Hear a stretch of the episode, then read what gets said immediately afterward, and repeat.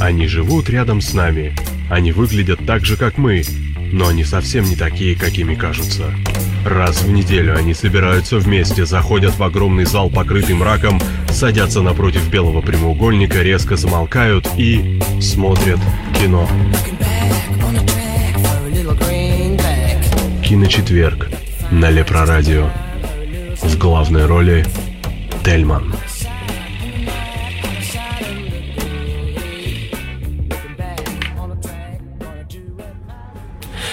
Добрый вечер, дорогие радиозрители, дорогие кинослушатели. С вами программа «Киночетверг» на Лепро Радио и с вами ее постоянный ведущий Тельман.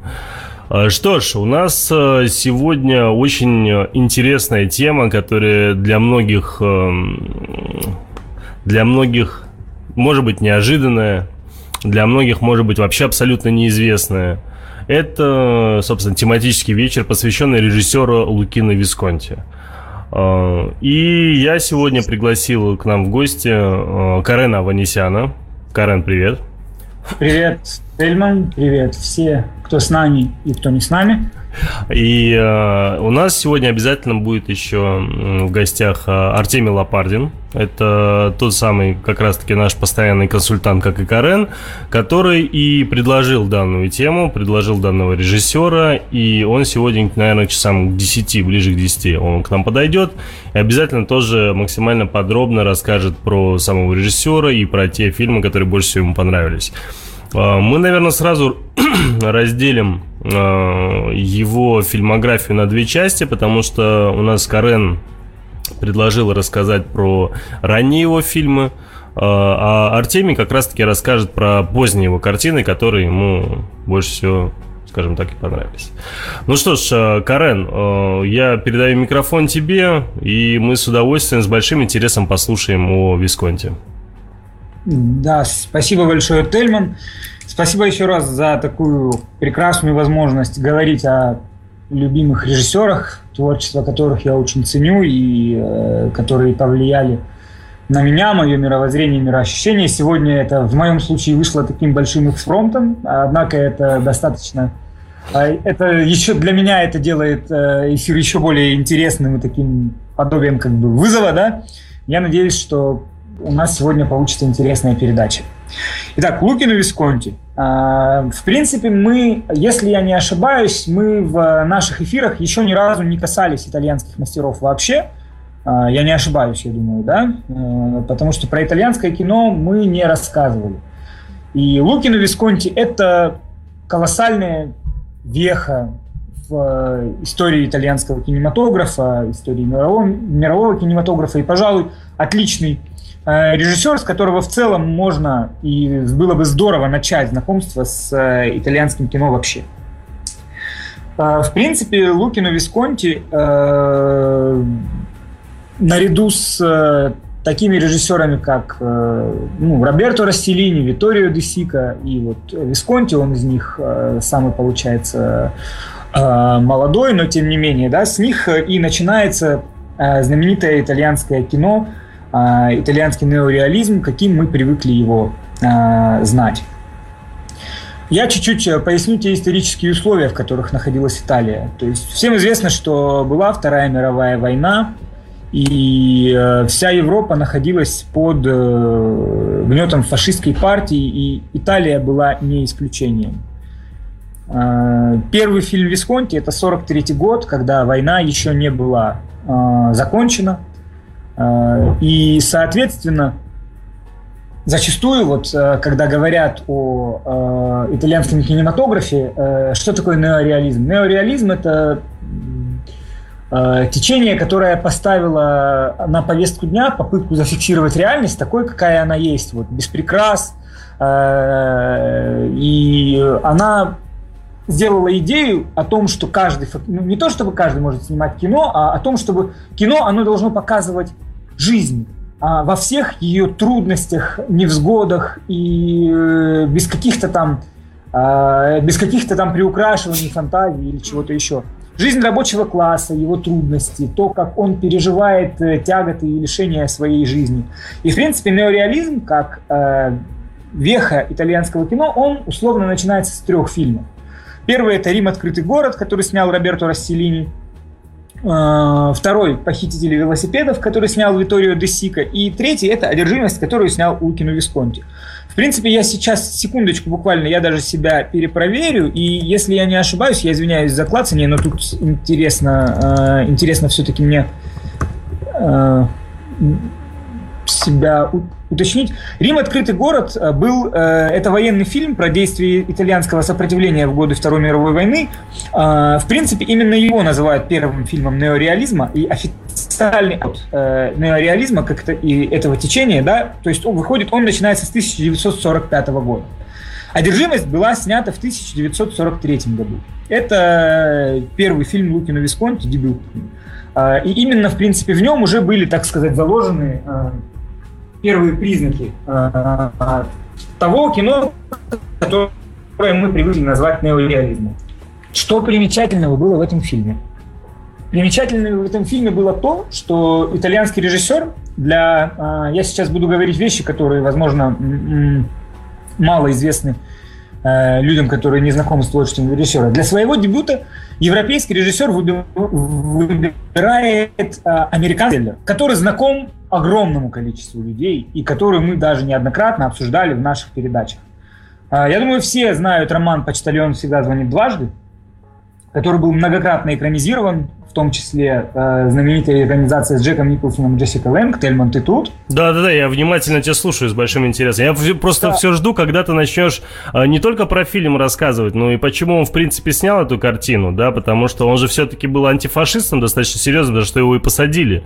А, и, ну, я просто биографию его немного изучил, и мне хотелось, чтобы ты про биографию его тоже рассказал, потому что она тоже немаловажную штуку сыграла в тех картинах, которые, собственно, он снимал, и это бы очень многое бы объяснило бы людям, которые которые нас слушают по его фильму. Мне так кажется, по крайней мере. Ну, в принципе, можно, да, действительно, слегка, э, так сказать, э, этого аспекта, может быть, да, Тельман, э, просто Артемий биографии, я так понимаю, он вызвался добровольцем. У меня тогда пару слов. Лукино Висконти родился в Милане в семье итальянских аристократов. То есть он имеет очень-очень благородное рождение. Одна из особенностей его э, личной жизни, которая навсегда определила его творческую биографию, была та, что он был гомосексуалистом.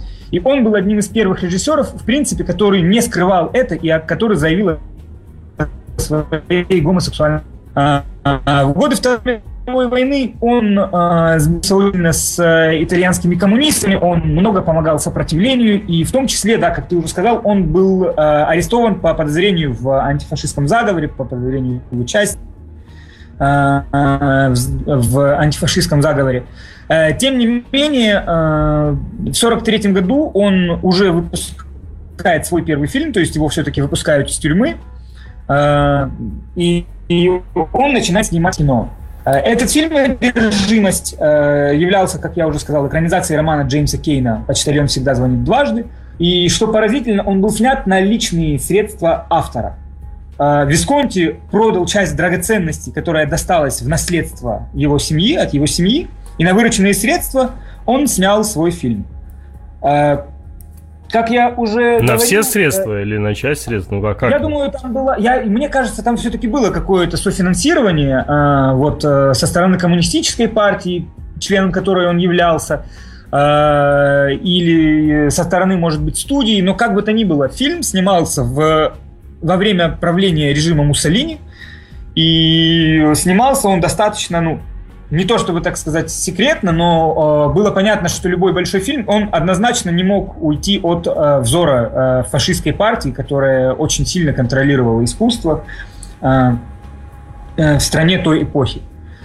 Э, вообще, да, стоит также отметить, что Висконти вышел из школы театральных режиссеров. Он очень много до этого, прежде чем как прийти в кино, он работал в театре и экранизировал э, классиков вроде Теннесси Уильямса э, и Артура Миллера, в том числе классические итальянские э, постановки э, по Верди э, в Ласкале даже если я не ошибаюсь, он даже, я не уверен, если честно, я проверю себя на ближайшей паузе, он. Э, если мне не изменяет память, то Мария Каллас, выдающаяся оперная дива, э, она пела у него в одной из его театральных постановок, И именно тогда ассистентом э, Лукино Висконти был другой знаменитый режиссер Франко Дзефирелли, тоже гомосексуалист, э, который снял «Ромео и Джульетту». И именно тогда началась даже дружба Каллас и Дзефирелли, которая легла в основу другого фильма Франко Дзефирелли «Каллас навсегда». А Дзефирелли же, он, если не ошибаюсь, был ассистентом как раз-таки в свое а, время. Совершенно верно. Он многие годы начала своей карьеры, он и другой не менее прославленный итальянский режиссер Франческо Рози, они были личными ассистентами Лукино Висконти, и они учились э, снимать кино у этого грандмастера, который тогда еще, в принципе, не был грандмастером. Так вот, э, теперь к непосредственно к одержимости. А, что сделал э, Лукино Висконти? У него в э, основе был сюжет, э, который э, идеально подходил для фильма «Нуар». И который постоянно преподносился в кино как фильм «Нуар», начиная с э, постановки, э, первой американской постановки, которая тоже была в 40-е годы. И, э, как мы знаем, 40-е годы – это расцвет жанра нуар в, во всем мире, да, то есть э, американцы активно снимают э, фильмы жанра нуар – и тут Висконти вот берет этот такой классический сюжет и снимает совершенно другое по стилю кино. Он переносит действия из Америки в итальянскую глубинку. И главными героями делает не американцев, а простых э, итальянских людей, которые живут в э, нищей Италии, рабочий класс, люди без крыши над головой. Э, я думаю, в принципе, сюжет э, много кому известен. Да, значит, э, он э, такой бродяга, она замужем за э, толстым, мерзким, отвратительным мужиком, хозяином мастерской. Между ними вспыхивает любовь, и, значит, впоследствии они решают убить мужа главной героини, ну и так далее и тому подобное, а дальше уже криминальная интрига закручивается. Но что делает Висконти? Из этого привычного всем сюжета он творит совершенно другое и нетипичное кино. А, во-первых, начнем с того, что одержимость, э, она э, имеет очень долгую продолжительность. Это 134 минуты для фильмов тех лет, которые были гораздо короче. Это очень-очень длинное кино. И впоследствии, то есть там, ну, там действительно была потрясающая режиссерская работа, и когда этот фильм вышел, многие критики говорили о том, до сих пор принято считать, что это один из самых выдающихся дебютов за всю историю мирового кино. Э, по крайней мере, в европейском кино точно. Это, это, это один из шедевров э, европейского кинематографа. То есть мирового... фильм обязательным к просмотру? Обязательным к просмотру. Более того, я могу сказать так. Это не какой-то там артхаус, э, чем впоследствии станет поздний Висконти, сложный или что-то еще. Этот фильм снят в 43 году. Он очень напряженно смотрится. Там э, потрясающие съемки, и э, по с учетом ограниченности бюджета это, это действительно очень напряженная история. Э, главную роль играл на тот момент секс-символ итальянского кино Массимо Джеротти, очень-очень талантливый, глубокий актер, один из основных итальянских актеров тех лет. В принципе, впоследствии его сменит Марчелло Мастрояни, ну вот, тем не менее. В принципе, э, понятное дело, как только фильм вышел, он сразу же получил негативный отклик фашистской партии – на премьере присутствовал сын Бенито Муссолини. А, его реакция была сдержанная. Впрочем, ходят слухи, что самому Муссолини уже после премьеры фильм понравился, из-за чего, а, в принципе, Висконти, с Висконти ничего не произошло. Однако отзывы тогда говорили о том, что фильм был пропитан атмосферой спермы и смерти. То есть и тот скрытый эротизм, понятное дело, мораль тех лет, она не позволяла показать некоторые вещи, но э, фильм просто пропитан вот эротизмом, э, вопреки вот этому вот консервативному времени, которое не давало, да, а под прессингом и нравов, под прессингом которых снимал режиссер на тот момент, он, он очень-очень эротичный. И э, у него есть, есть еще одна такая э, деталь достаточно интересная. В принципе, э, именно, э, именно тогда впервые возникает термин неореализм, и этот термин, если я не ошибаюсь, употребил, э, э, употребил оператор этого кино, назвав это, это кино это чистый неореализм. И с тех как бы то ни было, как я уже сказал, первым классическим и полноценным фильмом неореализма является «Рим. Открытый город» Альберто Росселини.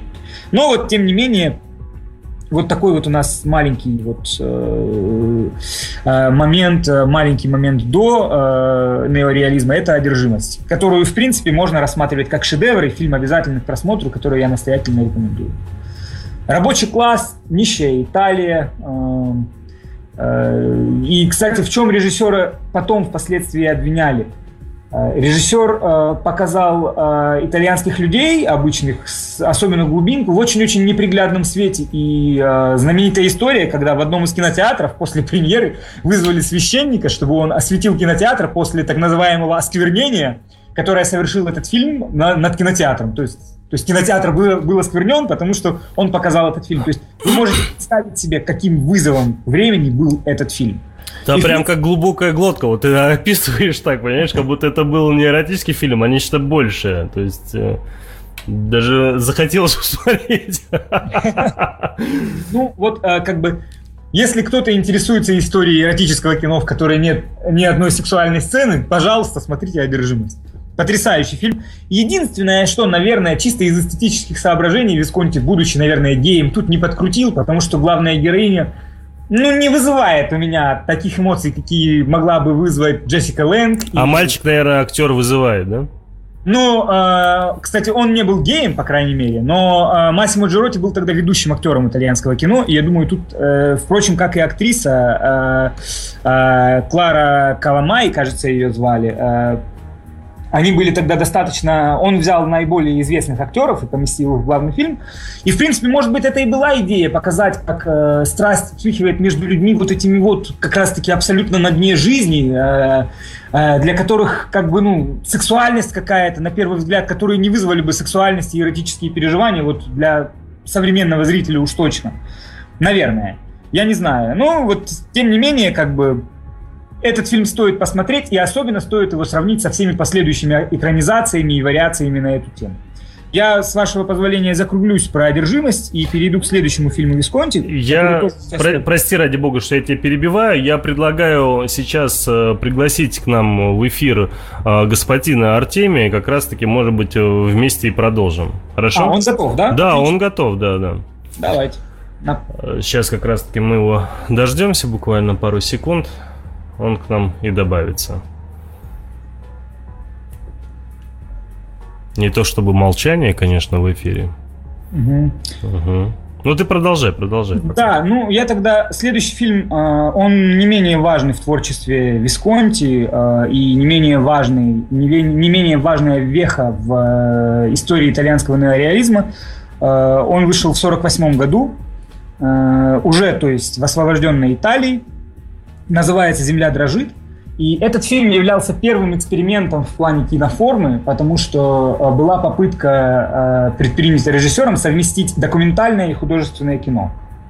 То есть... Алло. Да, да. Раз, раз. Э, Тимми, да, привет. Да. А, мы в эфире, так что ты особо не придуривайся.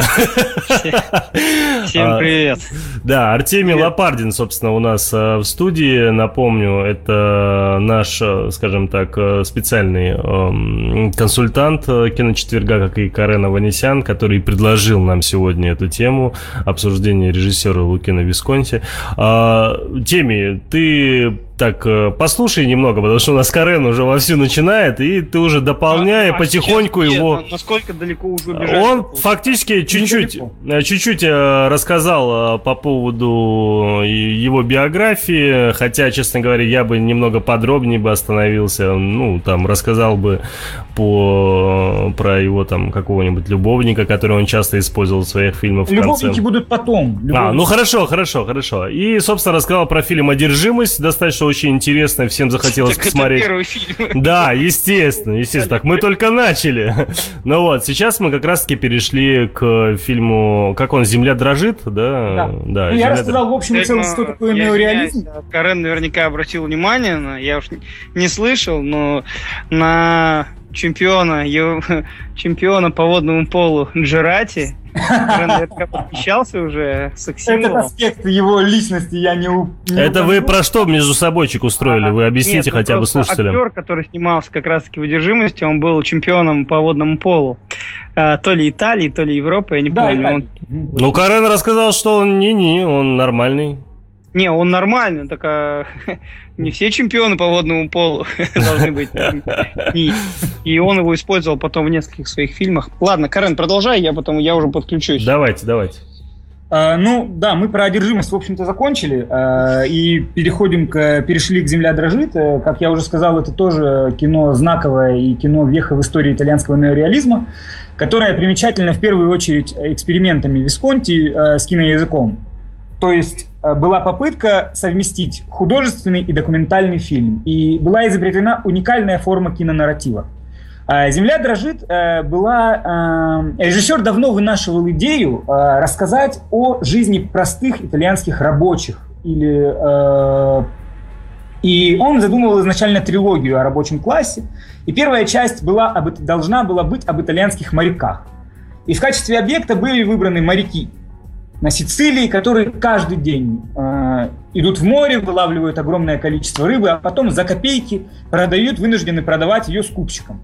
И именно о страданиях вот этих вот моряков и была снята «Земля дрожит». Э, то есть полудокументальный фильм. Э, в нем есть как элементы художественного кино, так и элементы документального кино, элементы репортажа. В нем есть главные герои – за жизнями которых следишь. Это одна итальянская семья, точнее не итальянская, а сицилийская. И что поразительно, что э, фильм был снят не на итальянском языке, а на сицилийском диалекте итальянского языка. Потому что, э, то есть была задумка полностью отразить жизнь этих людей, которые не говорили на итальянском. Там даже делается по ходу э, фильма, сам режиссер делает пояснение и говорит о том, что итальянский язык это язык богатых людей.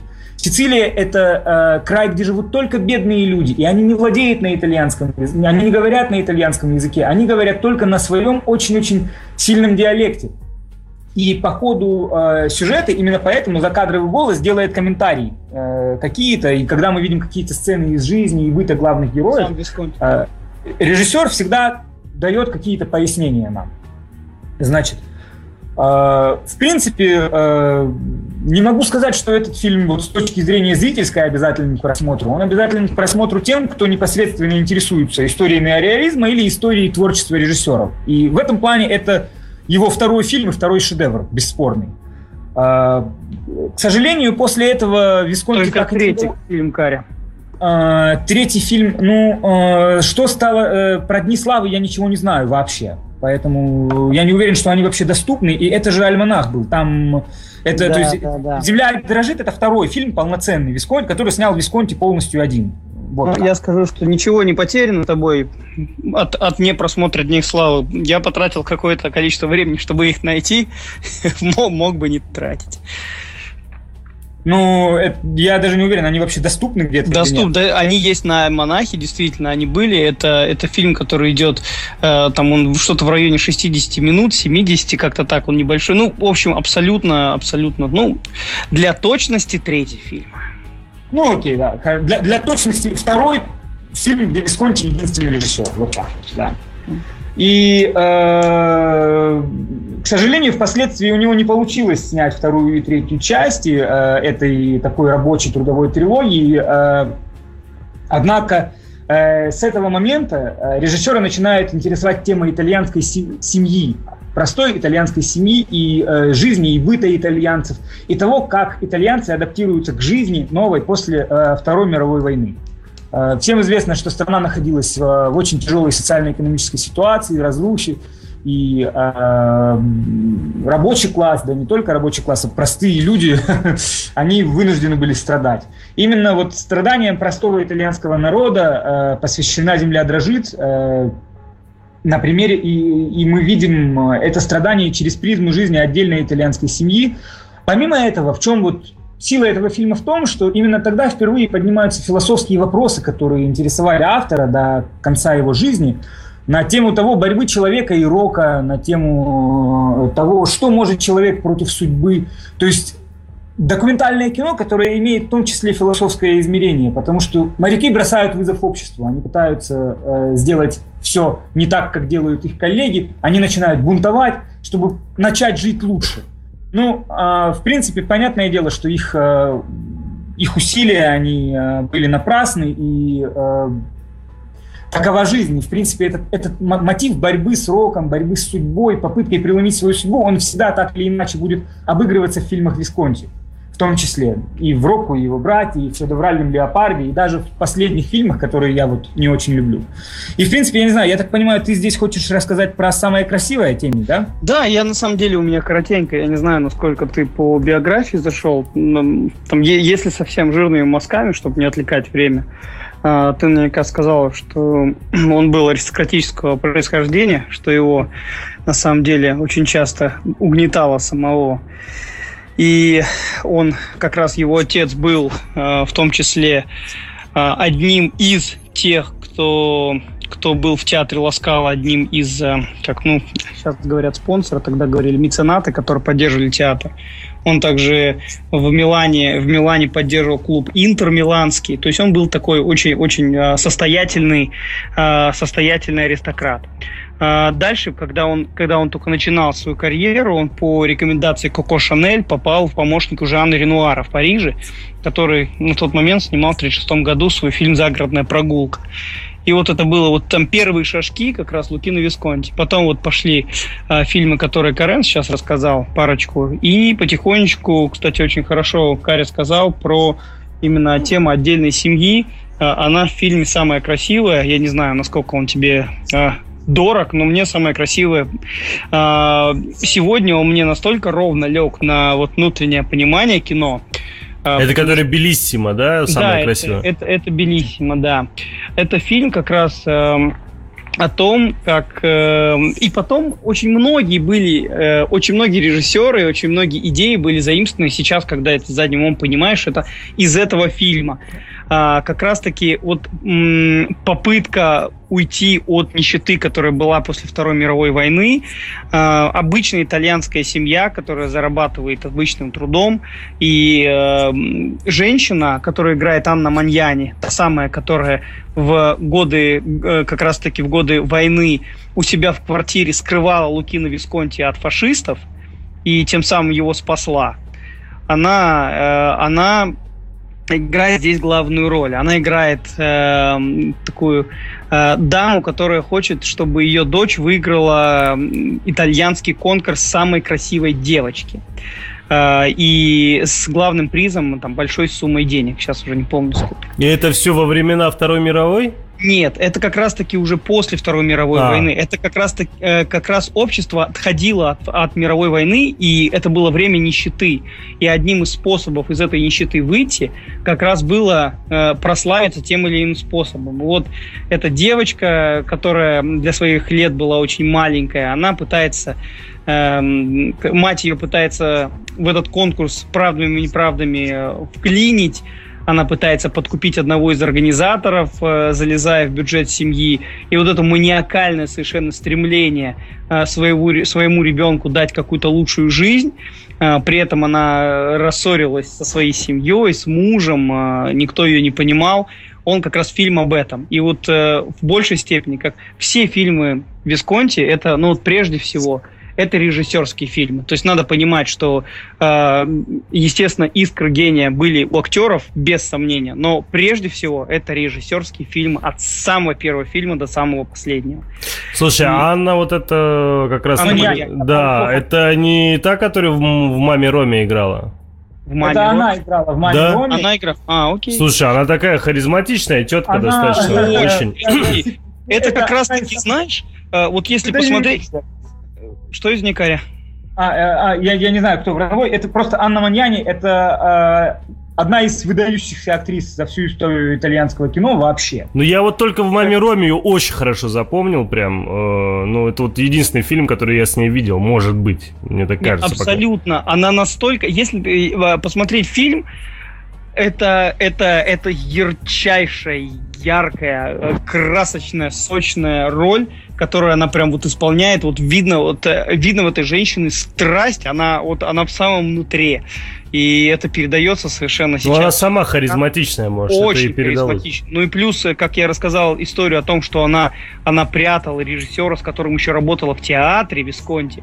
То есть это еще и человек, который, который по своим человеческим э, качествам была очень-очень была ну, сильная, сильная женщина, да, да, это вот да. заметно, да. И да. Он, по сути, вот э, если фильм, фильм описывать не имеет смысла, он как раз о том, э, как она своего ребенка продвигает. И, но самое главное, что э, вот э, во всем Висконти, если, если посмотреть, там э, это не режиссер э, неожиданных поворотов, это не режиссер э, Агата Кристевских финалов э, совершенно, где все становится... Ну, с твистами и так далее, я понял. Абсолютно, вот, э, вот ровно безукоризненно выполнена э, выполнена режиссура. Э, режиссура, и самое главное, у него всегда была четкая работа с э, костюмерами. Он терпеть, он был жутким. Во-первых, он был диким тираном на на сцене, во время, во время съемок фильма. Он сам пришел из театра. Я думаю, Карен это уже сказал. Он был одним из э, известнейших итальянских э, постановщиков театральных постановок, а потом и опер. Некоторые из его опер ставились по больше сотни показов было и в Ласкал, и в других... А, то есть я не ошибся, да? И что он с Марией Каллас работал? Он абсолютно, абсолютно его, э, его оперы ставили более ста раз на би... это, это, это он изначально был театральным режиссером. И это он я говорил. Он потом пришел э, и оперным. Потом он пришел. От этого у него постановка кадра в любом его фильме просто идеальная. И вот э, самое основное на что он делает акцент всегда, это непосредственно характер и мысли персонажа. И ты можешь, вот это тебя захватывает волна, и ты всегда на этой волне. И это абсолютно к любому фильму, который его, вот ткни пальцем в любой, так и будет. Ты всегда будешь э, на, на одной волне с каким-то из персонажей или со всеми вместе. Но равнодушным тебя никогда не оставит. И вот в какой-то момент фильма, когда ты понимаешь, что эта дочка сама она на самом-то деле, может быть, и не хочет становиться вот этой э, известной маленькой девочкой, зарабатывать много денег, потому что она просто маленький ребенок, который мама толкает на, э, на разные подвиги. Вот тут ты на сам, вот тут ты проникаешься противоречивостью всей ситуации, что, может быть, оно не совсем и нужно этой семье, и хотя мама этого не понимает, мама ее толкает, она ее вводит на эти фотосессии, нанимает ей актрису, которая ее учит. Ну, это, вот, это нужно смотреть и прочувствовать. Это, это, это очень тонкое. Вот не, не, не скажу, что именно это кино очень глубокое, но оно очень тонко показывает именно дух времени, вылавливает. Очень тонко. Каря. Тут я парочку слов, да, про Анну Маньяни дополню. Дело в том, что я уже упоминал в рамках э, итальянского неореализма о фильме «Рим, Рим открытый город», и Анна, Ман... которая рассказывала о движении сопротивления да, да. в Риме.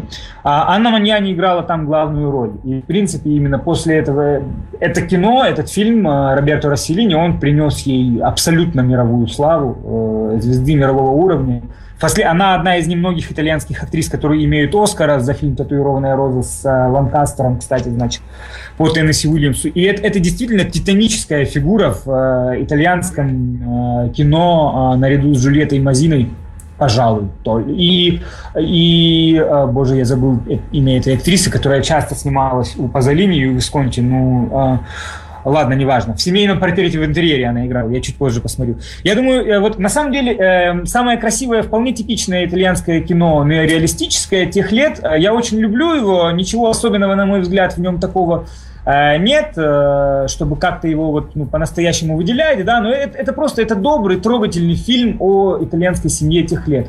Таких фильмов тогда снималось действительно очень много, и те же «Мечтатели на дорогах» э, с Анной Маньяни тоже, и э, другие ну, фильмы самого Висконти. Ну, Карен, я бы его трепетным никак не назвал. Он скорее, э, вот он скорее должен был называться «Одержимость». Ну, не, да нет, ну, все-таки это фильм, который пока... Это трагикомедия, по сути. Это, и это именно вот как раз трагикомический взгляд на все это. И на одержимость главной героини вот этим вот конкурсом и чем-то еще. Это смех сквозь слезы. Потому что, как ни крути, персонаж, глав, главная героиня, Маньяни, она вот как бы и смеешься, и плачешь в конце. И, ну, я думаю, мы, наверное, можем перейти к следующему фильму, потому что у нас э, да, э, 40 да. минут говорим, а шедевры все основные впереди.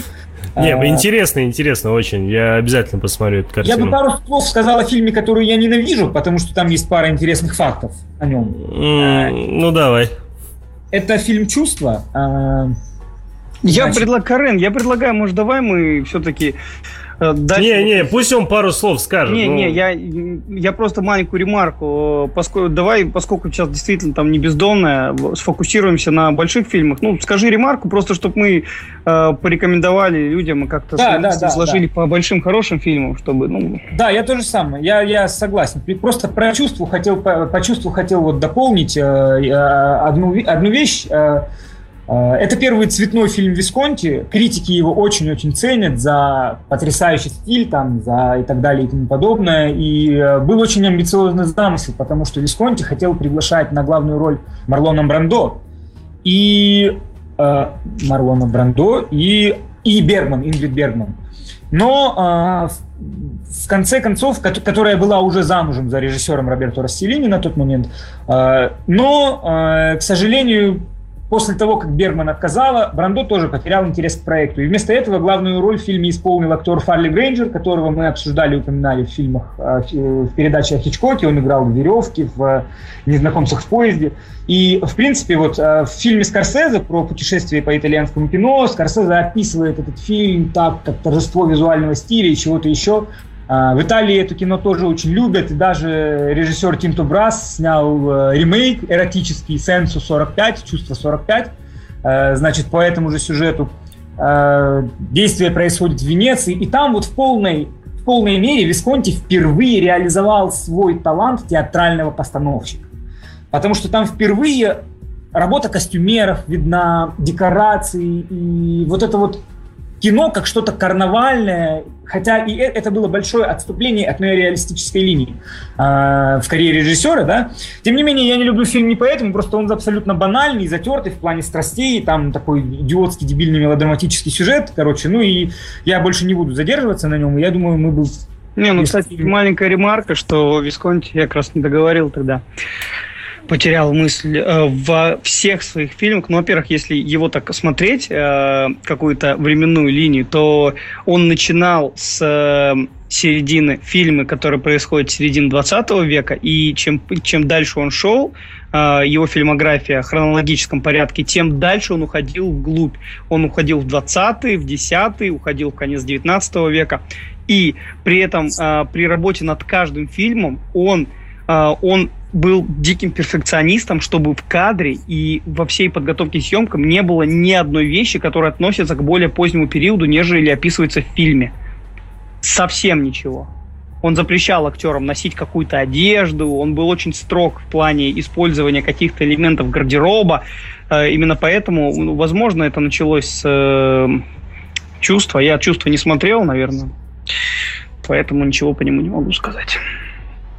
Ну, тогда у нас следующий Тарам, Рокко и его братья. Ну, «Белые ночи» ты пропустил. Ну, «Белые ночи» э, э, его просто сто, стоит о нем сказать, э, просто потому, что это фильм, который поставлен по, по пьесе Достоевского. Собственно, этот фильм э, как раз-таки к нему э, применимо абсолютно все, что сказал Карен в конце про чувства, что фильм один из первых фильмов, который был снят полностью, естественно, в построенных декорациях. А, фильм, сюжет фильма, ну, крайне банален, и вся история, она довольно такая э, не высосанная из пальца, но она была в духе времени. Девушка обещана другому, влюбляется. Главного героя играет Молчел Мастрояни. Э, ну, второго персонажа играет Жан Море фильм рекомендовать обязательно к просмотру я не могу. Единственное, чем он, э, вот э, опять же, выделяется тем, что в сценарии фильма стоит фамилия Федора Достоевского. Собственно, все. Передвигаемся к Рокко и его братьям. Да, да, да. Рокко и его братья это, в принципе, в моем личном топ-листе Висконти это фильм, который занимает второе место, а, а может быть даже делит первое место. И э, это вот, вот это для меня фильм вообще потрясающий, глыба, можно сказать, э, вышедший на экраны в 1960 году. И как сам Висконти э, упоминал, э, вот эту вот идею трилогии о рабочем классе, которую он начал землей дрожить и вынужден был бросить, он негласно продолжил в художественном фильме «Рокко и его братья», потому что герой фильма «Рокко и его братья» — это люди, которые из юга Италии Э, в поисках лучшей участи переезжают на север, в промышленный Милан и пытаются там начать новую жизнь. Это эпический фильм, он длится очень долго, три часа, я думаю, даже. Ого. И это, да, то есть, как я уже говорил, Висконти всегда тяготел к э, длинной продолжительности, к большим киноисториям, и вот «Одержимость», и «Земля дрожит», и вот «Рокку и его братья» — это самый большой его фильм на тот в ранний, Может быть, он был одним из тех перфекционистов, которые э, снял там, примеру, 6-7 часов, а потом просто-напросто не мог э, идеальные сцены убирать, и таким образом складывалась большая картина. Именно так он поступил в Людвиге, когда оставил фильм четырехчасовым. Я не люблю Людвиг, но, в общем, проехали, да. это отдельная тема. На самом деле, в «Рокку и его братья» э, для меня совершенно все. Это фильм итальяно-французского копроизводства. В нем э, главную роль э, играет Ален Делон. Это была одна из его первых ролей в кино, после которых он... В принципе, это была вторая его роль в кино после а, на ярком солнце Рене Климана, и эти фильмы, они вышли, если я не ошибаюсь, в один год, и Делон стал а, звездой европейского кино. Параллельно с, э, вместе с Делоном в э, фильме играет другая гениальная французская актриса Ани Жерардо, итальянский актер Ренато Сальватори, а, композитор, я просто сейчас я просто перечисляю имена, композитор Нино Рота, которого все знают по «Крестному отцу» и по многим другим саундтрекам. Э, оператор э, гениальный э, Джузеппе Ратуна, который снял большинство фильмов Висконти и в том числе работал с Филини и с Бертолуччи не работал, да, он большую часть он работал с э, Филини, Десикой, э, Пазолини, Висконти, Баланини, выдающимися итальянскими мастерами тех лет. Э, и Рокку и его братья, как я уже сказал, это история про то, как одна большая семья, в которой много-много братьев, она приезжает из итальянского юга в Милан, и они пытаются наладить свою жизнь э, там. Э, изначально автор, э, как бы так или иначе, большинство романов, фильмов предыдущих Висконти, они имели какую-то литературную основу, но в этом случае трудно выделить какой-то один источник, который послужил э, вдохновением для режиссера. Однако принято говорить, что так или иначе он э, имел в бэкграунде несколько произведений сразу же, одним из которых называют роман э, Федора Михайловича Достоевского «Идиот», потому что главный образ Рока, которого играет Ален Делон, отчасти списан с э, князя Мышкина. Мышкина а образ э, брата Алена Делона, которого играет, если я не ошибаюсь, Ренату Сальватори, он так или иначе чем-то напоминает э, Рогожина и их отношения вот между Мышкиным и Рогожиным. Помимо этого, там однозначно в бэкграунде роман Томаса Мана «Иосиф и его братья», эпический огромный роман тоже, э, к слову сказать, впоследствии Висконти экранизирует другой рассказ Томаса Мана «Смерть Венеции» в позднем периоде своего творчества, но до этого мы, может быть, дойдем. Слушай, у меня, главное, из, из, к сожалению, роман не экранизировал. Хотел и я хотел бы один момент уточнить. А вот к этому времени, уже к 60-му году, когда снял, ну, вышел фильм «Рок и его братья», Ален Делон, он был насколько известен? То есть он был достаточно популярным уже? То есть он... Нет, тебе, я Томан, он, он снялся только в, до этого в двух проходных фильмах начала, и у него был фильм... Э, э, феноменальный для меня на, на ярком солнце. На ярком солнце, да, да, да. Который потом э, пересняли, к сожалению, и переснимают до сих пор. Не будем а рекламировать а... этих актеров. Э, вот это, по сути, его было, это становление только было. Это, это был как раз-таки 60-й год, можно сказать, самый старт Делона как актера. Ну, я учитывая, что я на ярком солнце тоже был 60-го года, то есть получилось, да, да. что он так стартанул как раз таки именно в 60-й год. На ярком солнце вышел раньше, чем... А, раньше, да? Ну, 59-го, но он 60-го, да. Да, ну, да. А, но дело просто в том, что впоследствии Делон называл своими учителями именно Э, Климана и Висконти, и именно эти фильмы, это был как бы двойной удар, и после этого Делон, Делон просто проснулся знаменитым э, фактически после Климана, и сразу же после Климана выходит э, «Мир видит Року и его братья». И это, это, это было восхождение звезды. Не, просто мне хотелось бы понять логику, с, от, от, от, с чего отталкивался Висконти, когда а, брал на роли... а я, кстати, читал, что он его увидел именно в, на ярком солнце, увидел, когда э, именно еще в первых версиях монтажа монтажа ему понравился он, и он тогда его пригласил в «Рок и его братья». Я такую версию читал. А, я вот. не знаю точно, здесь угу. не дополню, но я просто скажу о том, что впоследствии и у Висконти, и у Делона были, э, завязались очень дружеские отношения. Не а, сомневаюсь.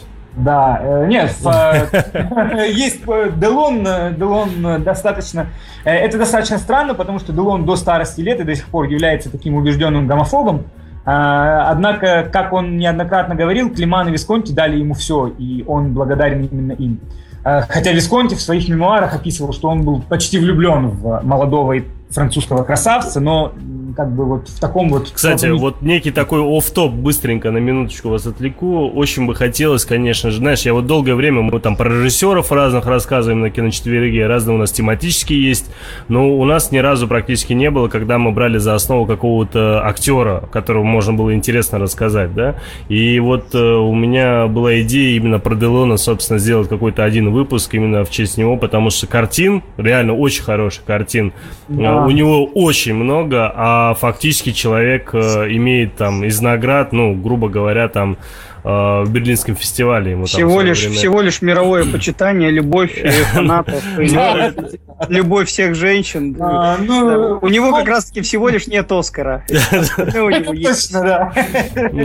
И просто я к тому, что хотелось бы, конечно же, вас попросить, если у вас будет возможность, я был бы рад на самом деле по поводу Делона, потому что я в свое время помню, а, мне подарили там два блока таких подарочных про Делона, не вы, а кто-то другой, вот, коллеги мои бывшие, да. Не вы. Не, просто я помню, что вы тоже мне дарили там Берг Бергмана и еще кого-то, я не помню. А, значит, что толку? А, не, а что толку я посмотрел? Это гад.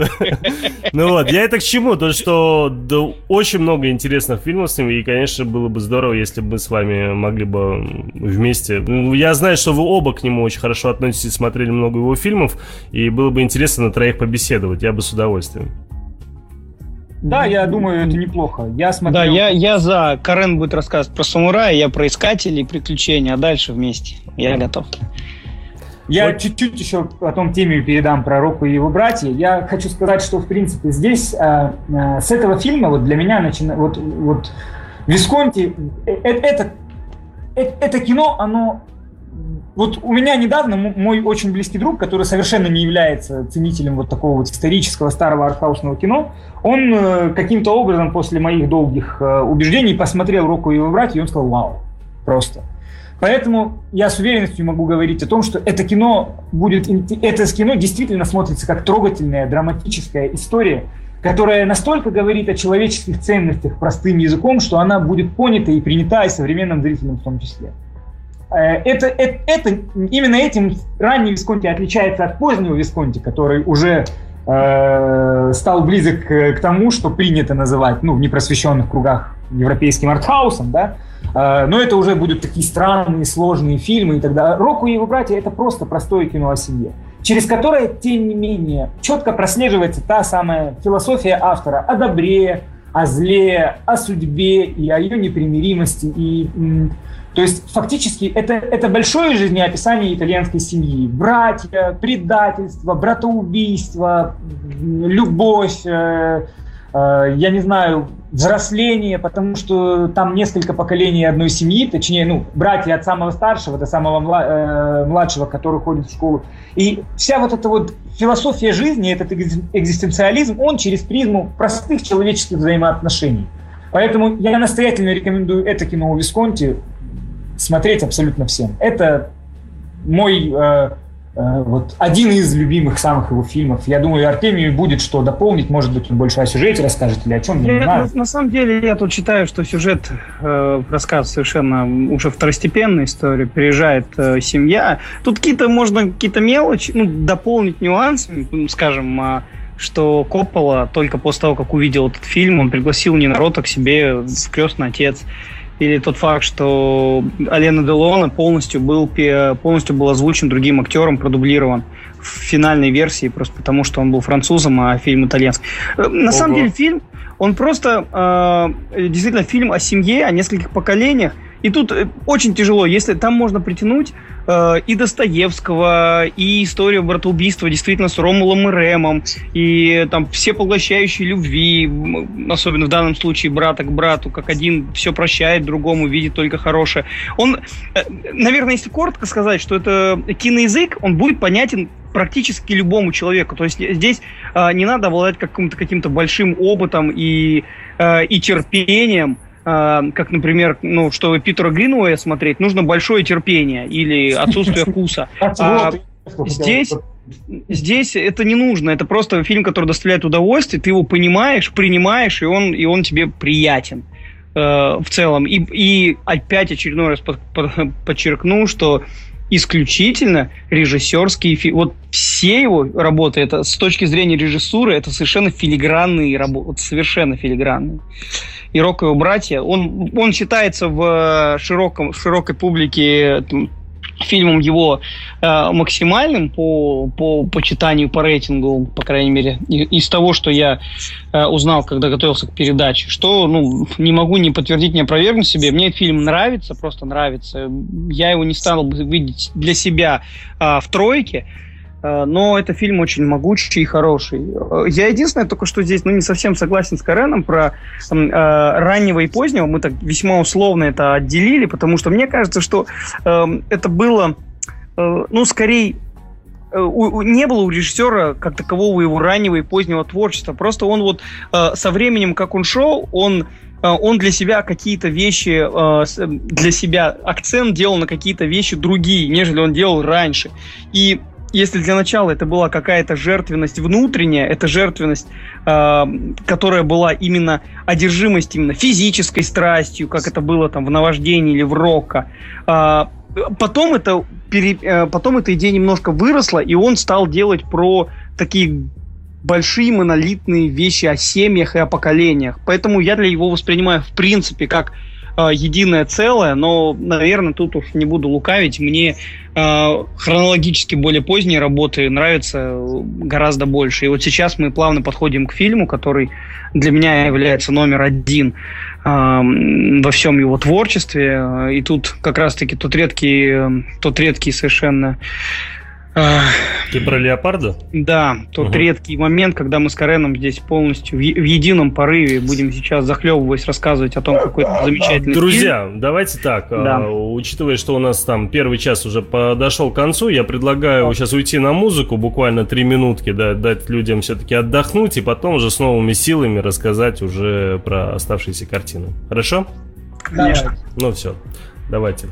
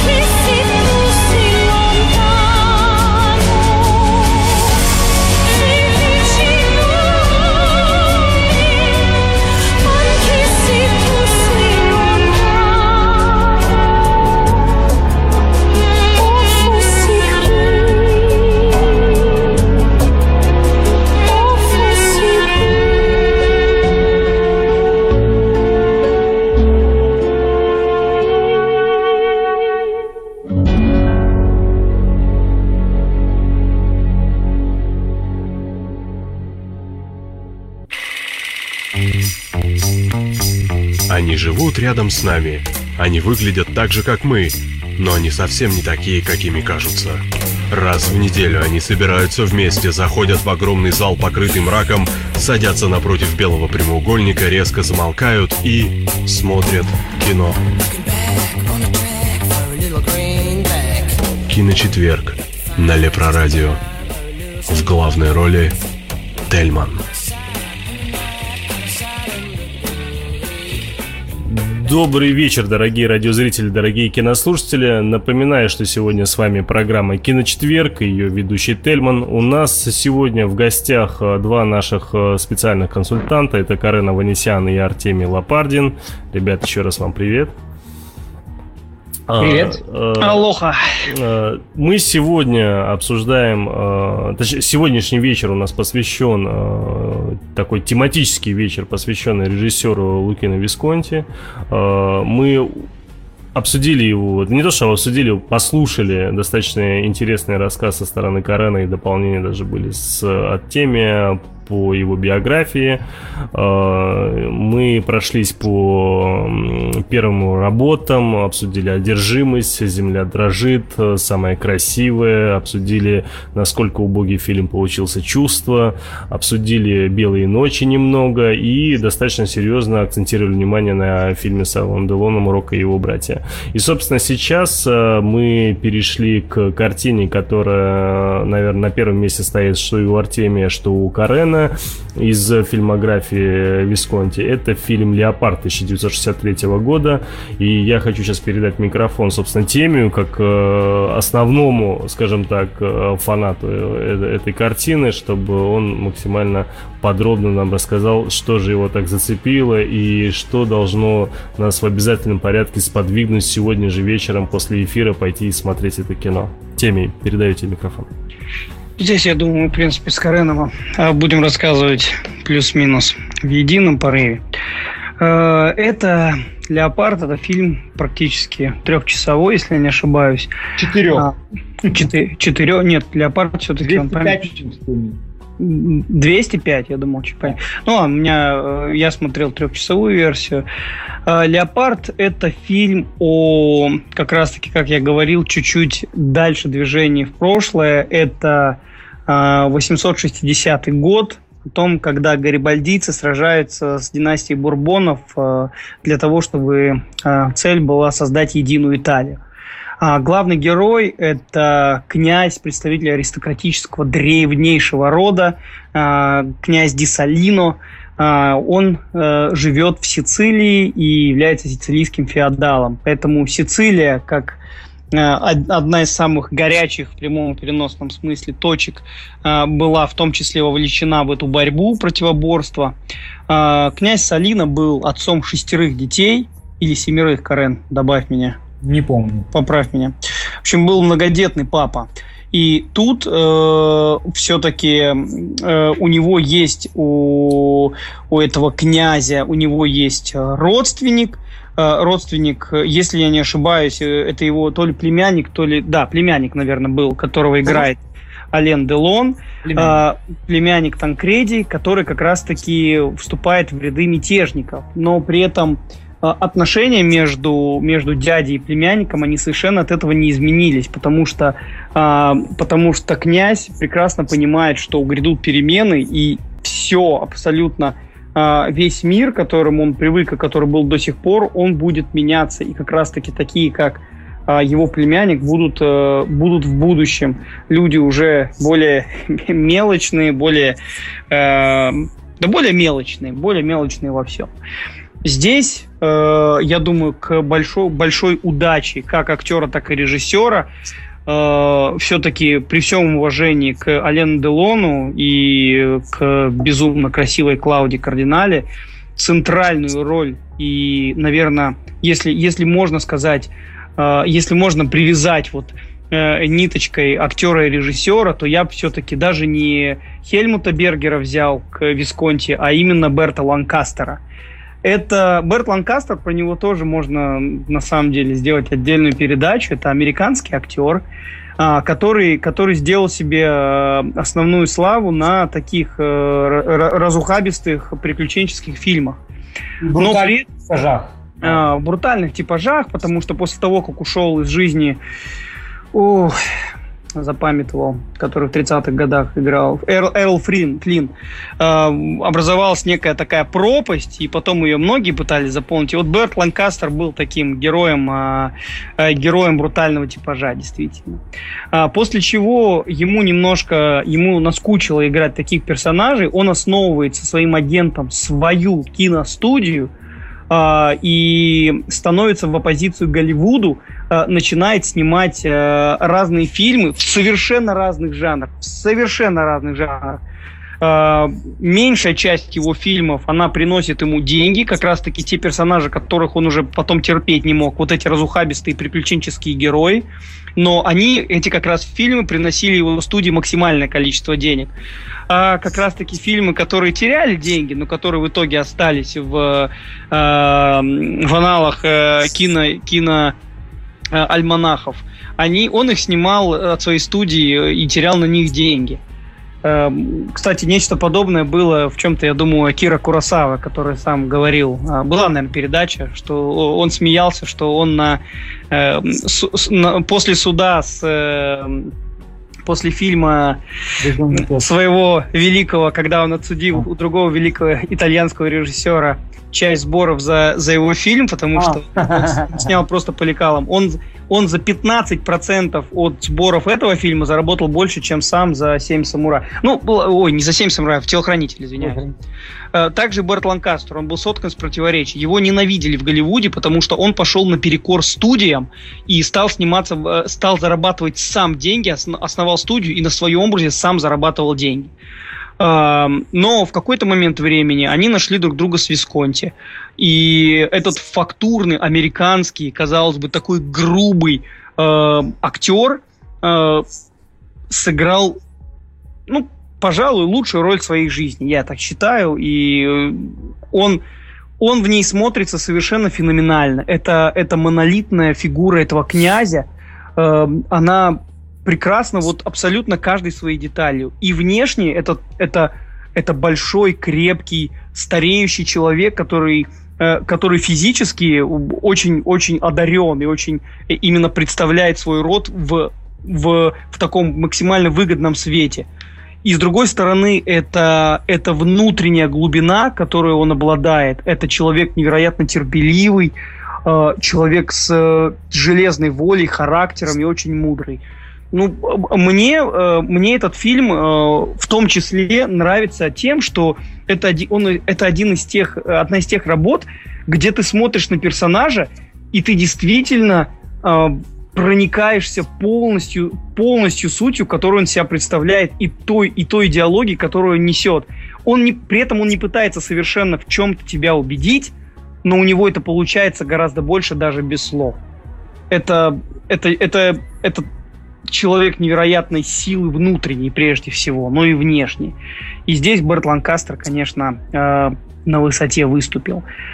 Э, про непосредственно дальше про какие-то важные вехи исторические, которые происходят в сценарии, я думаю, не очень имеет смысла рассказывать. С одной стороны, чтобы не спойлерить, с другой стороны, не портить впечатление от, от показа.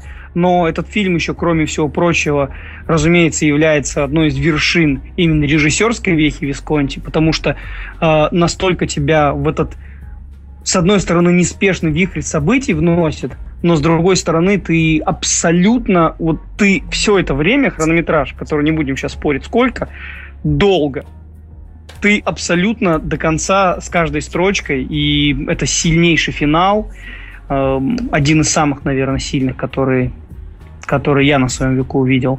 Да, ну неужели настолько прям? Он, он, он а. именно, он. Не, сильный... я понимаю, очень многие как бы моменты как бы такие ты восхваляешь, но вот. Он, он очень сильный э, именно внутренней глубиной э, реплики. Там, там нет, э, это не без лица, это не крепкий орешек, там нет э, стрельбы, ахов, никто не убивает никого. Ну, умирают люди, но не, не персонажи. Ну, сами не, по себе, да? Не центральный, да, не центральный элемент картины но это этот фильм, который прежде всего э, вот из-за таких фильмов, наверное, люди любят кино. Карен. Да, я эм, принципе, я подписываюсь под восторженными эмоциями. Здесь спора не будет никакого. Я начну с того, что «Леопард» ну, общепризнанно, по самому такому распространенному мнению, считается вершиной творчества Висконти. Он принес ему золотую пальмовую ветвь Каннского кинофестиваля. И э, не так давно фильм был, э, так сказать, была вторая историческая премьера этого фильма, потому что фильм был очень долгие годы в плохом качестве. И пару лет назад буквально Мартин Скорсезе и его студия э, реставрировали, они инвестировали огромное количество денег, чтобы реставрировать этот фильм. И на Канском кинофестивале, я думаю, года четыре назад Скорсезе, Делон, Кардинали, которые еще живут, Делон и Кардинали, они э, люди, которые еще живы, да, и принимали непосредственное участие в этом фильме.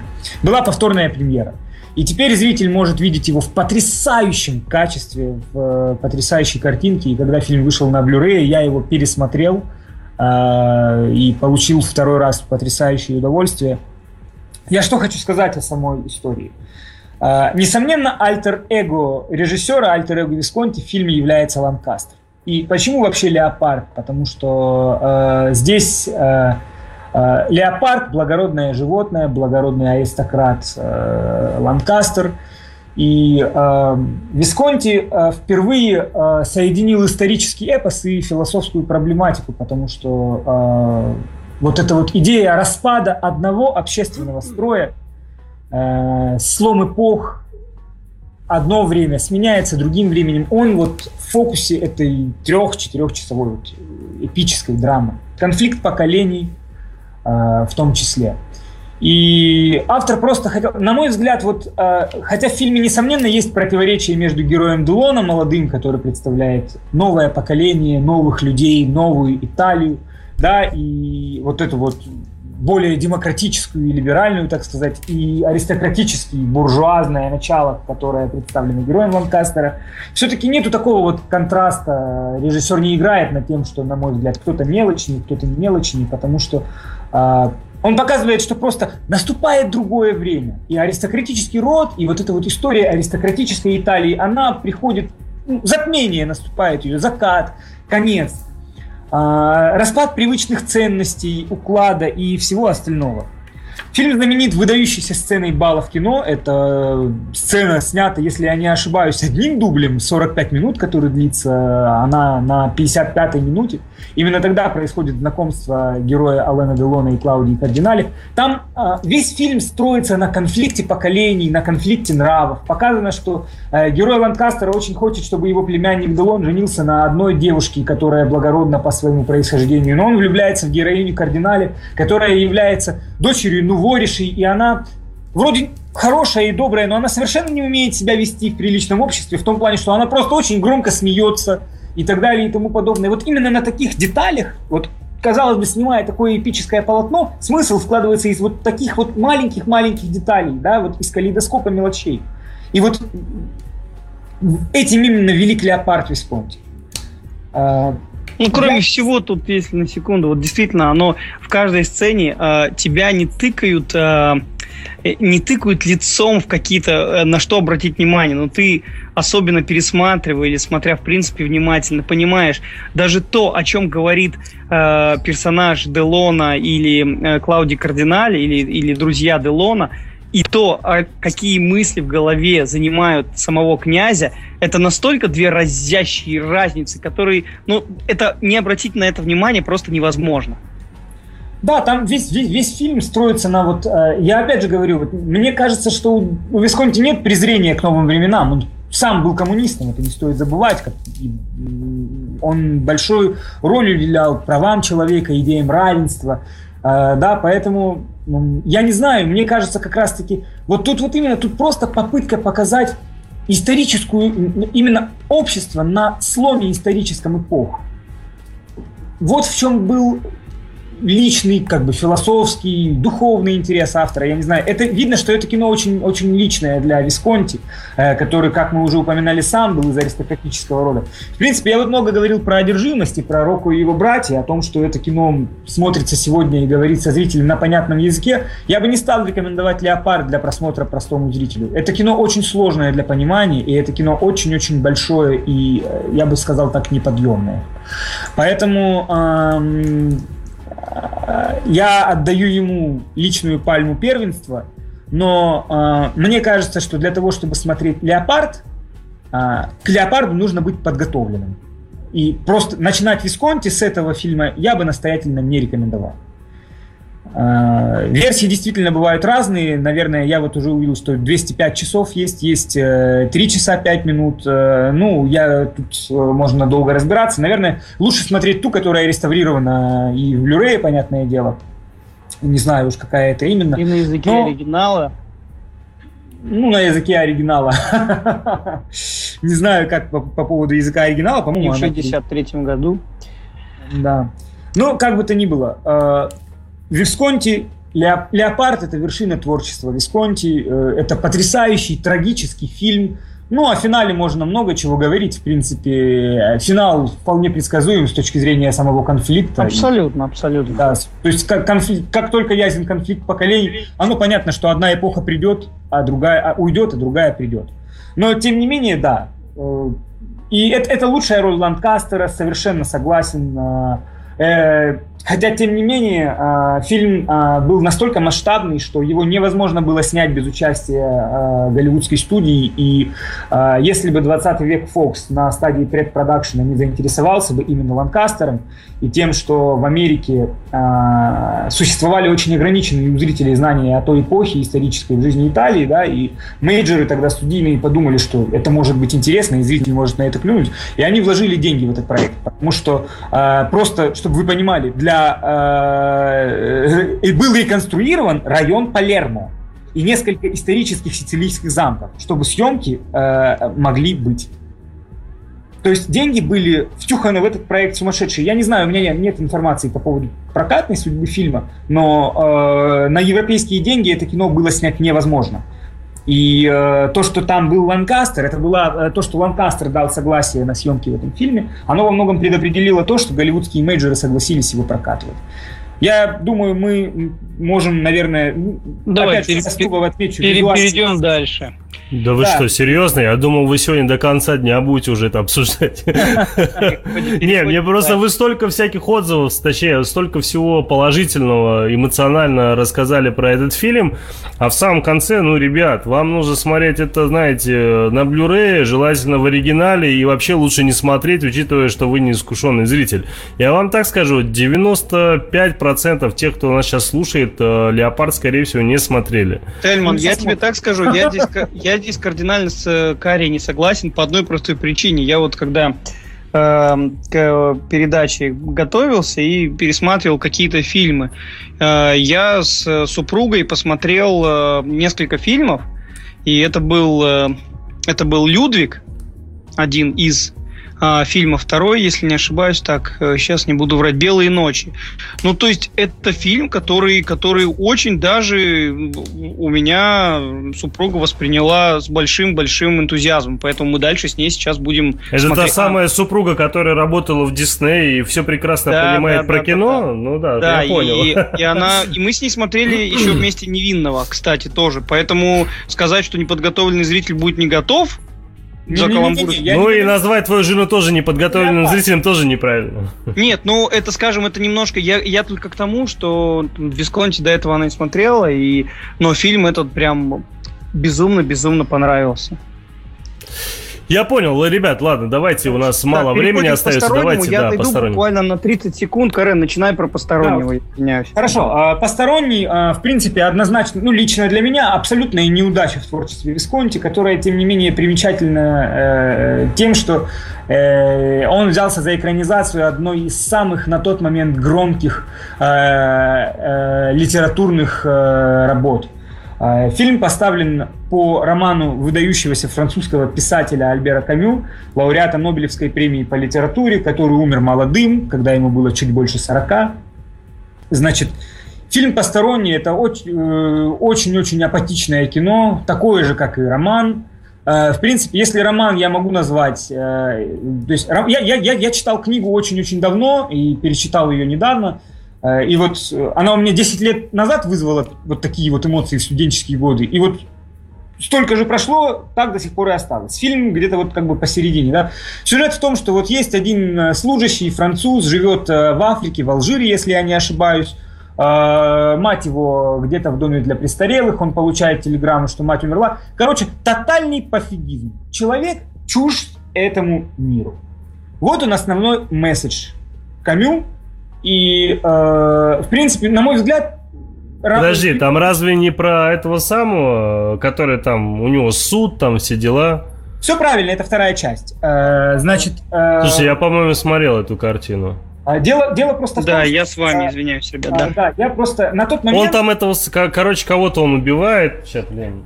Э, да, э, да, значит, я просто... Это, это, это, это, это я не хочу спойлерить. Не-не, расскажи про сюжет, потому что по поводу убийства, ну, по-моему, это основа, это, это, это не спойлер. Уже поздний Висконти, я две, две копейки вставлю. Э, Карен сказал наверняка, это по, по произведению Камю. Сейчас я посмотрю. По сути, коротко, тут даже это можно проспойлерить, потому что это является... Ну, э, это, это, эту информацию можно найти в любом, в любом источнике о фильме в принципе. Э, заключается в следующем. Рассказано несколько дней из жизни да, одного, фран... да, да, да, из... да. одного француза, я смотрел, э, который... Алло. Ура, я просто вспомнил, что, оказывается, я смотрел в Висконте.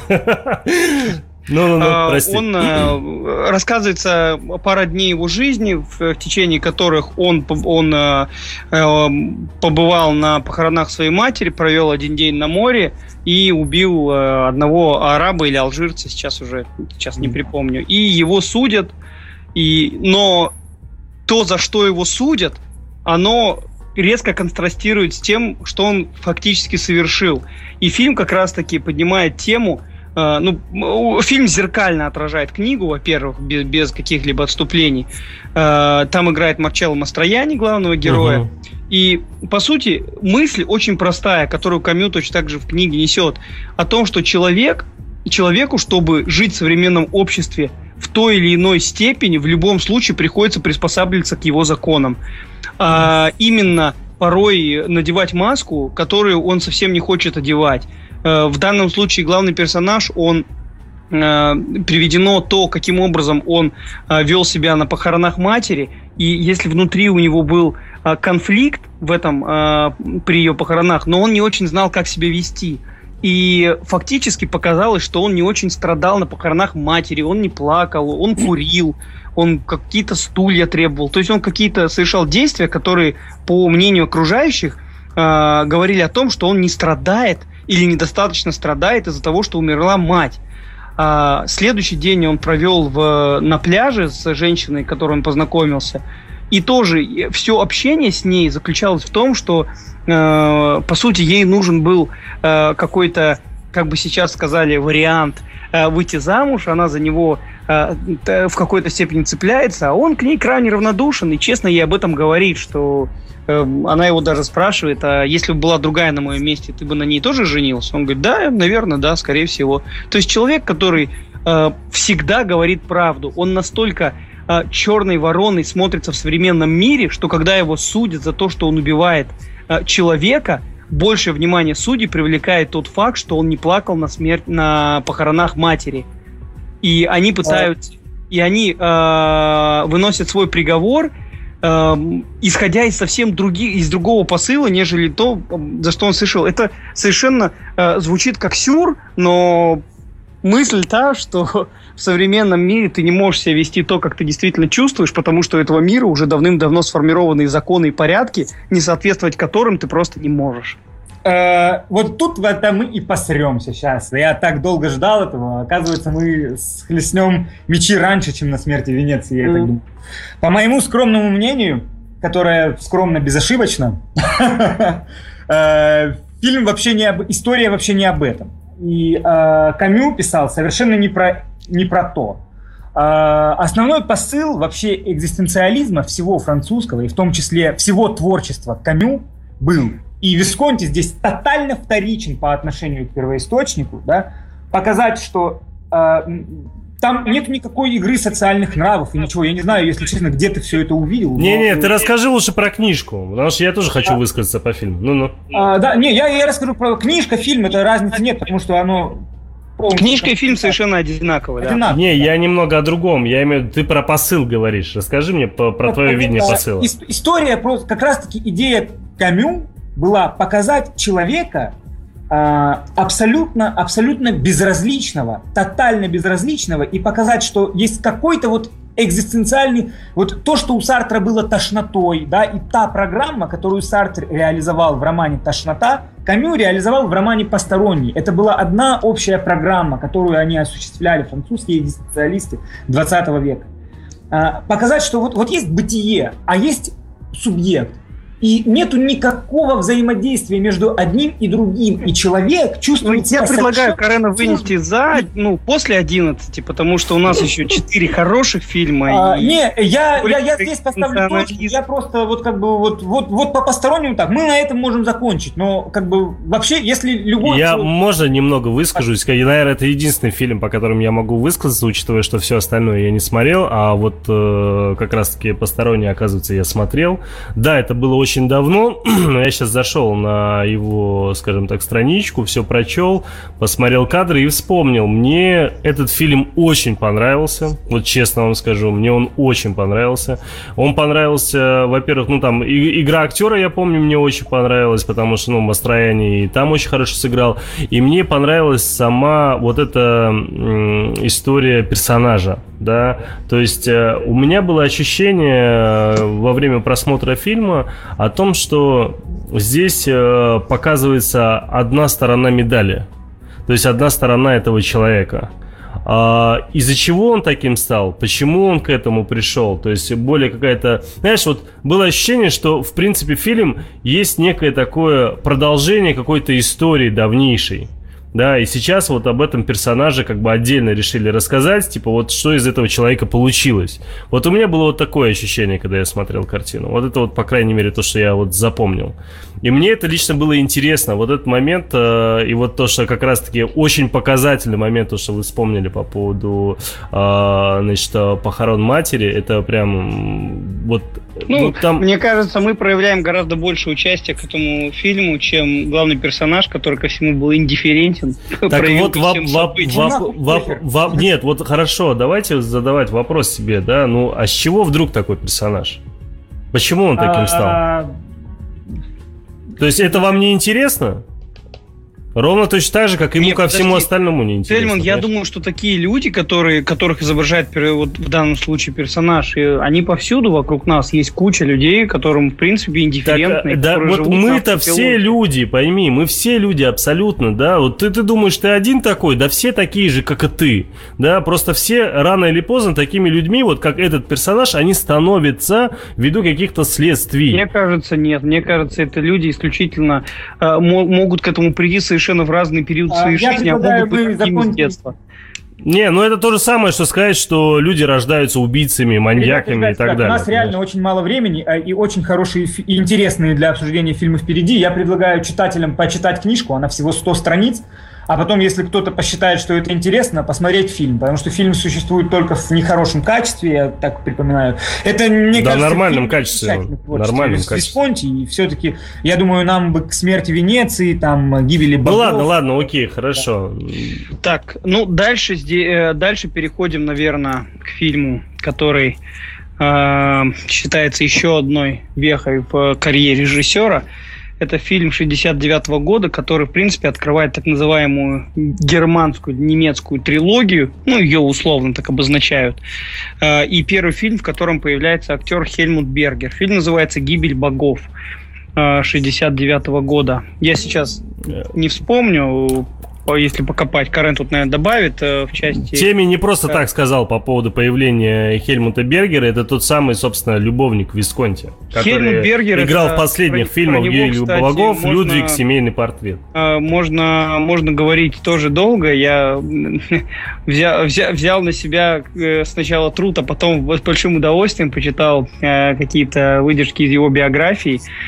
Э, можно сказать, Хельмут Бергер это немецкий актер, который, в отличие от э, многих австрийских, немецких актеров-режиссеров, все-таки пошел на поводу у э, публики, сократил свою немецкую фамилию, которая была то ли Бергерштейнер, Бергер не очень звучало очень по-немецки, сократил ее до Бергер, стал Хельмутом Бергером, был невероятно красивой моделью в то время, и Висконти с ним познакомился. Висконти долгое время был, хотя и был, если не ошибаюсь, 38 лет старше, они были любовниками до конца жизни э, Висконти. Но этот факт э, подтверждает и сам Висконти, и Хельмут Бергер.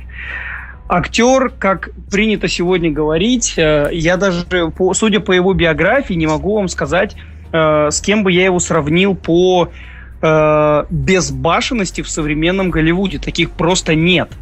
Э, потому что этот, э, этот парень был настолько э, по-хорошему отморожен, э, он плевал абсолютно на все условности, был открытым бисексуалом, э, заводил бесконечные связи, у него были он, э, он мог открыто высказывать свое мнение относительно таланта, бесталанности разных актеров, э, проходился не один раз катком своего мнения по Алену Делону, по Марлону Брандо, он, он был совершенно феноменальным в плане умения покутить, выпить.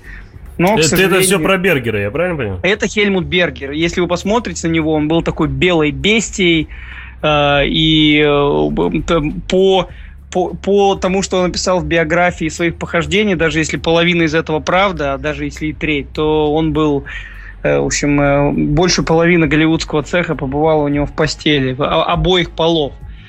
Он непосредственно своих вершин, ну, у него их было несколько, достиг всех фильмов с фильмах Висконти, к сожалению или к радости, и смерть режиссера стала для него большим ударом, после которого он направлялся несколько лет, и после этого уже никаких фильмов больших или великих, тем более у него в карьере уже не было. Но, тем не менее, первый фильм, в котором он появился, и фильм, который, который Висконти снял э, в 69 году из немецкой трилогии, это фильм «Гибель богов». Это фильм, который повествует о э, семье немецких промышленников – сталелитейных промышленников, которые впоследствии стали основой э, фашистского режима. Э, фильм э, показывает события 1933 э, года, как раз когда когда происходили после вот пивного путча, когда происходили основные события становления фашизма. Но э, вот здесь параллельно идут две истории. С одной стороны, это история семьи, в которой э, есть ненависть, любовь, э, предательство, братоубийство, все гамма эмоций. И с другой стороны, как э, какое общество формируется в этот момент. Э, я опять же сейчас очень извиняюсь, мне надо на две минуты отойти. Карен, подхватишь я здесь? Подхвачу, да? да. Ну, э, в принципе, э, лично для меня вот э, «Гибель богов» является любимым фильмом Висконти в позднем периоде его творчества. А, теми вот начал уже, что начал про Бергера, потом история семьи. А, здесь а, снова в фокусе находится семья, а, с одной стороны. С другой стороны, здесь также в фокусе другая тема – это смена эпох. Как я уже говорил, а, она а, занимает интерес а, Висконти все больше и больше. Ну, я не знаю, вот здесь показано, как фашизм был продуктом сексуальных извращений просто фактически и вышел из чуть ли не почти индивидуальной патологии. Э, правящего класса, людей, которые находились у власти в Германии на тот момент. То есть показываются совершенно э, ужасные, отвратительные групповухи, и, э, развратные э, сексуальные утехи, которым они предавались. Э, и в итоге, как, как, и в итоге парадокс, да, в фильме это не показано, но фашисты были знамениты тем, что они страшно преследовали гомосексуалистов, чуть ли не сжигая их живьем в камерах газовых и так далее и тому подобное. Но режиссер показывает, что из, из, изначально фашизм начался не с гомосексуализма, а именно с совершенно извращенных форм вообще сексуального поведения, совершенно девиантных, там, этих оргий, которые они устраивали вместе с переодеваниями, там, в женские платья и так далее, что самым-самым крутым Gang Gang Party э, в Берлине современном, это просто не снилось, я думаю. И общем... я вот здесь немножко тоже, ну, дополнить, если буквально тоже, чтобы, ну, успеть э, какие-то важные вещи сказать. Э, в целом, это в рамках одной семьи показывается то, каким был, каким был, вот правильно Карен сказал, правящий класс, при этом э, все-таки центральным, э, по моему мнению, вот этим бесом, который дергает за ниточки э, вот этой всей ситуации, тем не менее, является как раз-таки э, СС Ашенба, который который находится в этой семье, он сначала находится на правах советника и просто близкого друга, но который со временем, а, со временем а, при вот, прохождения хронологии событий, он стравливает одного с другим совершенно таким изысканным, извращенным способом, а, заставляя и одного поднимать руку на другого. И вот а, здесь, наверное, да, центральная мысль это как раз вот та степень извращенности, э, извращенности и морального уродства, которое, которое сидит в этих людях.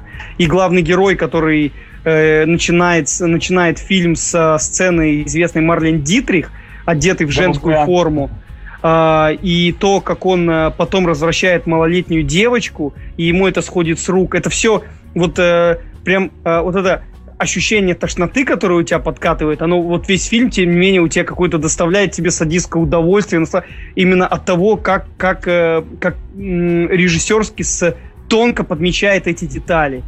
Э, здесь какого-то э, опять же, морализаторства нет, но при этом э, это один из э, был э, в Европе, и Висконти сам об этом говорил в своих интервью, что это один из самых больших гимнов антифашизму, которые, которые когда-либо были сняты, и здесь ну, с ним не согласиться очень сложно. Это выдающееся абсолютно кино, и, кстати, это первый фильм Висконти, который я посмотрел.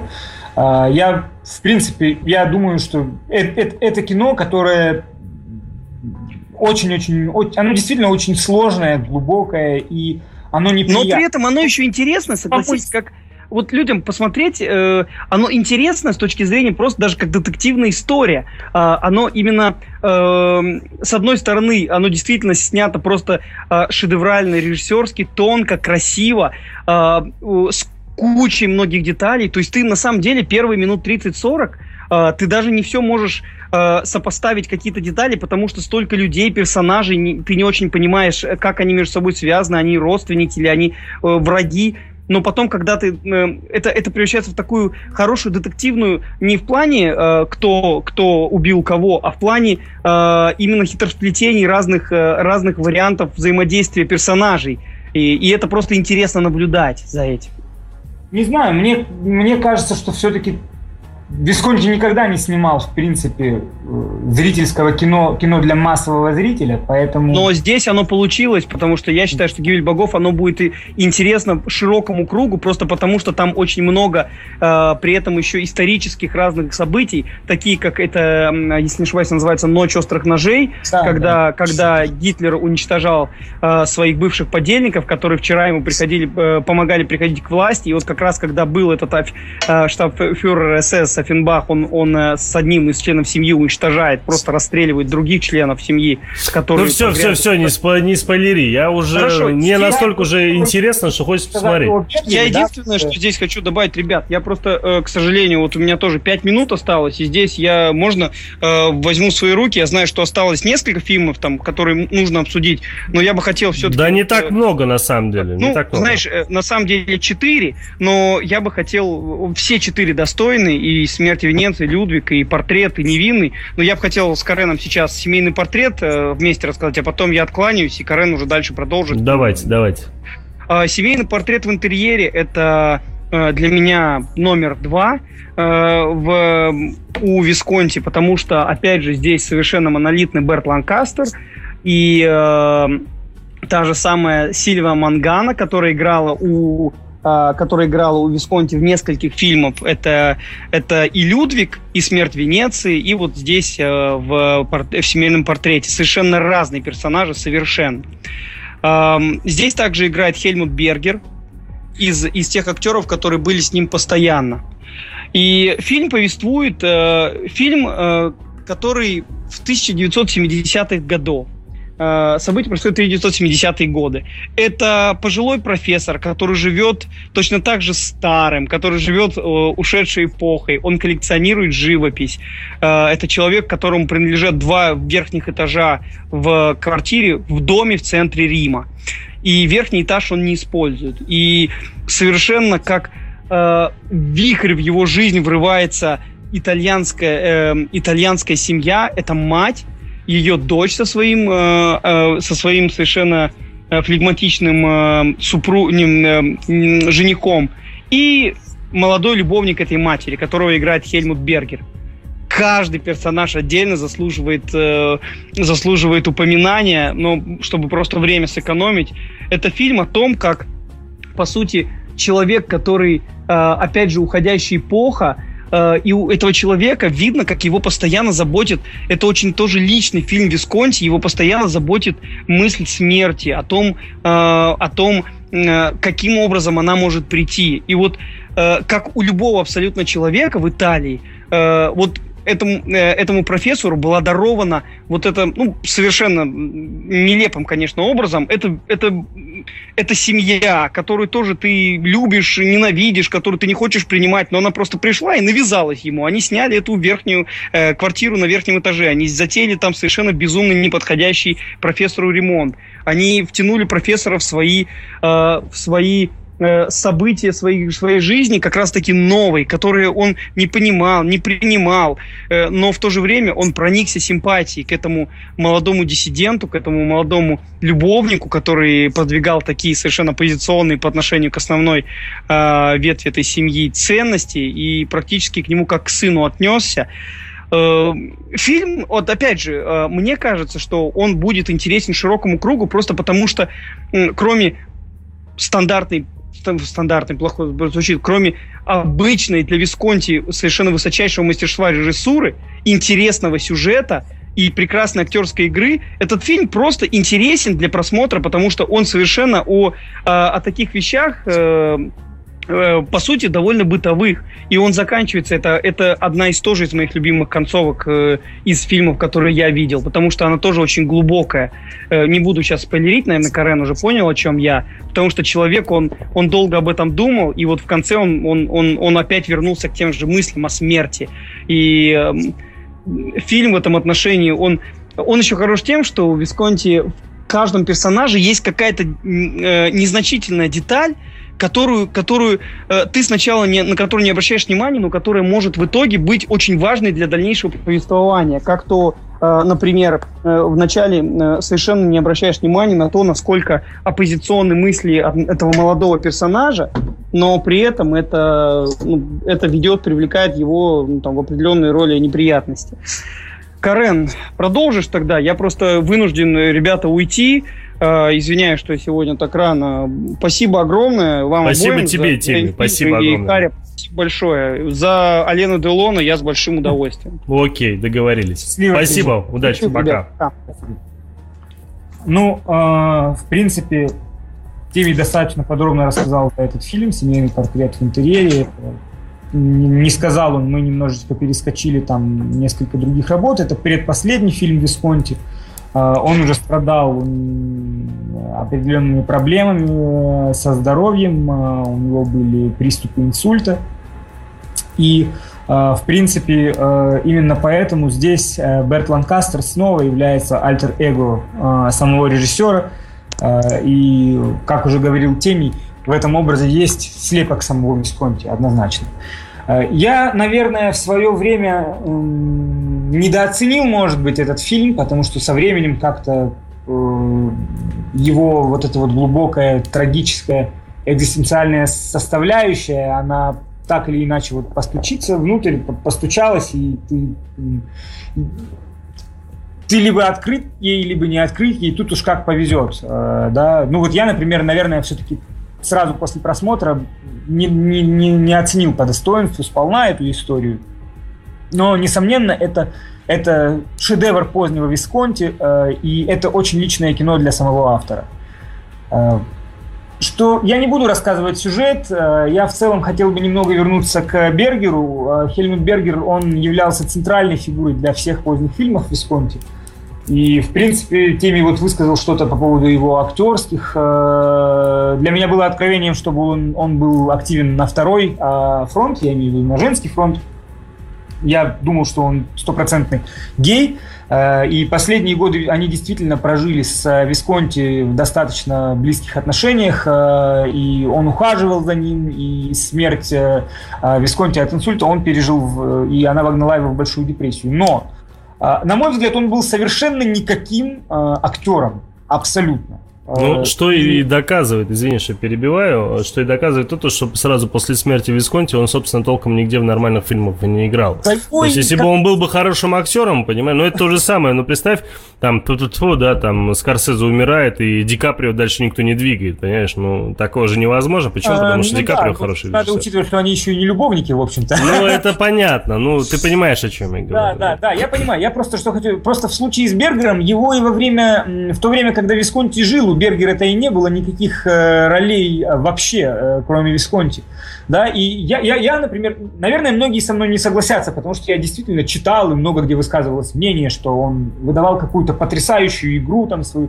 Для меня абсолютно нет. Для меня он не, он как просто как кукла Барби размалеванная, просто мужского рода и все. Он, на мой взгляд, те роли, которые он получал в фильмах, то есть Висконти был несомненно гением.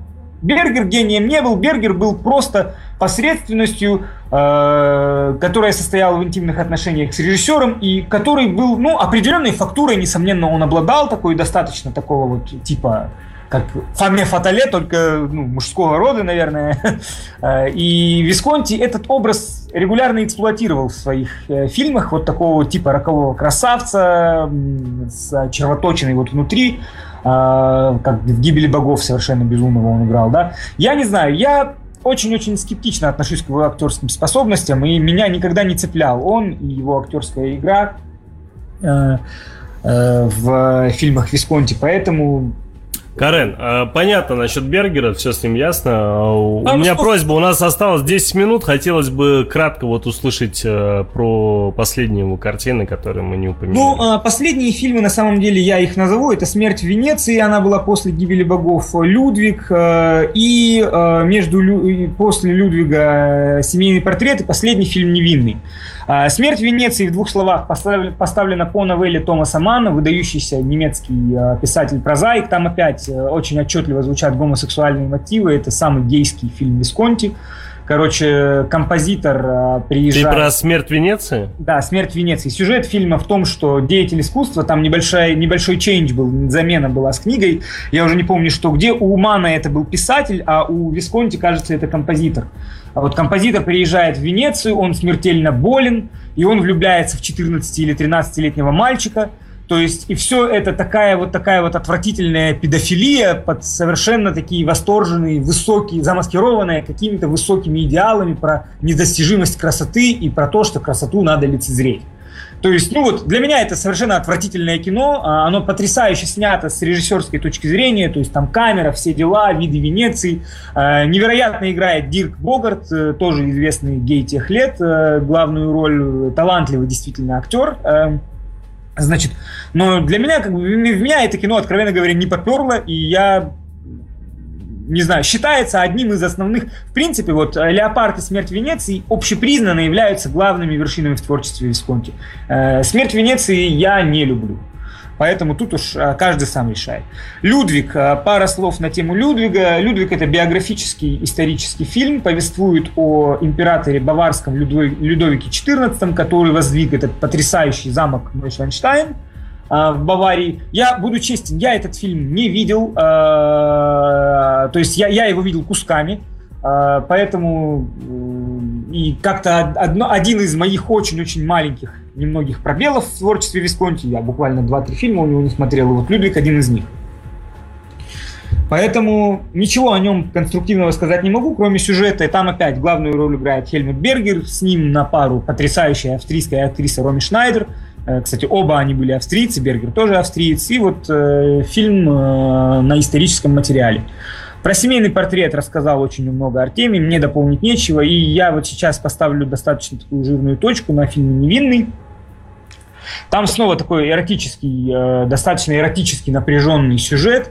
Э, главную роль должен был играть э, Ален Делон, э, но не сложилось, к сожалению, и э, пришлось играть Джан Карло Джанини. Я считаю, что фильм очень сильно потерял из-за этого. Э, потому что будь Делон в главной роли, э, кино смотрелось бы более так мощно и более, как бы это сказать, оно имело совершенно другой ореол и оттенок. Сюжет очень простой, вот он аристок, главный герой аристократ, изменяет э, своей жене с другой светской львицей, потому что он ненавидит свою жену, но тут э, неожиданно он узнает, что жена решила завести э, роман на стороне с э, молодым писателем. И ребенок, которого ждет главного героиня, неизвестно, то ли он от писателя, то ли он от главного героя. И тогда... Так она хочет с ним завести роман или уже завела? Нет, жена главного героя, она уже завела роман, mm. и она забеременела. Uh-huh. И э, кто последний, тот и папа, знает только мама, в общем. Uh-huh. Зачин приблизительно такой. Uh-huh. И вот тут вот, вот невинные, вот эти вот чувства, которые начинают обуревать э, главного героя по отношению к этому еще нерожденному ребенку, э, значит, вот он раздирается между любовью, ненавистью и так далее и тому подобное. Лично для меня э, это хорошее кино, но мне оно не понравилось, потому что от него вот отдавал какой-то, на мой взгляд, налет вот такой вот сериальности какой-то, и вот этой вот, вот этих вот, опять этих искусственных страстей, которые были у Висконти в другом костюмном историческом фильме «Чувство». То есть здесь тоже исторический материал, здесь э, действие происходит, я думаю, 19, однозначно не 20 а 19 век, вторая половина 19 века. Значит, это вновь исторический материал. И вот мне вот, вот э, именно вот из-за вот этой вот наигранности такой эмоциональной я до конца не погрузился в эту историю. Она, она снята так же профессионально, как и многие другие фильмы Висконти. Костюмы, мизансцены, оператор, э, там музыка. Э, нареканий никаких нет. Но вот история у меня оставила смешанные чувства. И я вот здесь вот ставлю точку о фильмах и два слова буквально в общем я еще раз хочу сказать о режиссере, потому что у меня главное разночтение с темами касается зрительного потенциала этих фильмов. Э, европейские мастера, э, и Висконти один из э, корифеев европейского кино, и мастодонтов европейского кино, они неописуемы, я боюсь, я абсолютно в этом убежден, они не, не, не, не могут описываться языком ой, это клево смотреть, это будет интересно смотреть, или это будет неинтересно смотреть. Какие-то фильмы, вот особенно ранние фильмы Висконти, они подпадают под категорию того, что было бы интересно современному зрителю, но в общем и целом Висконти никогда не был зрительским режиссером. А Висконти всегда был э, режиссером, который снимал на маленькую аудиторию, а не на массовое кино. И именно, в общем-то, именно этим американское кино и отличалось от европейского кино, которое не было таким массовым, и оно поэтому было более высокохудожественным, более философским и более оторванным от массового зрителя. И именно поэтому оно никогда не находило особого зрителя в Америке, где делались очень хорошие фильмы, но никогда не... Э, но понятные большинству фильмов. Фильмы Висконти непонятны большинству, поэтому, восхищаясь этим режиссером, я не буду рекомендовать его к просмотру. Э, и э, с, той, с, той, с тем посылом, что это для каждого, и вот это зрительское кино, там, семейный портрет в интерьере, зрительский фильм, come on. Абсолютно нет.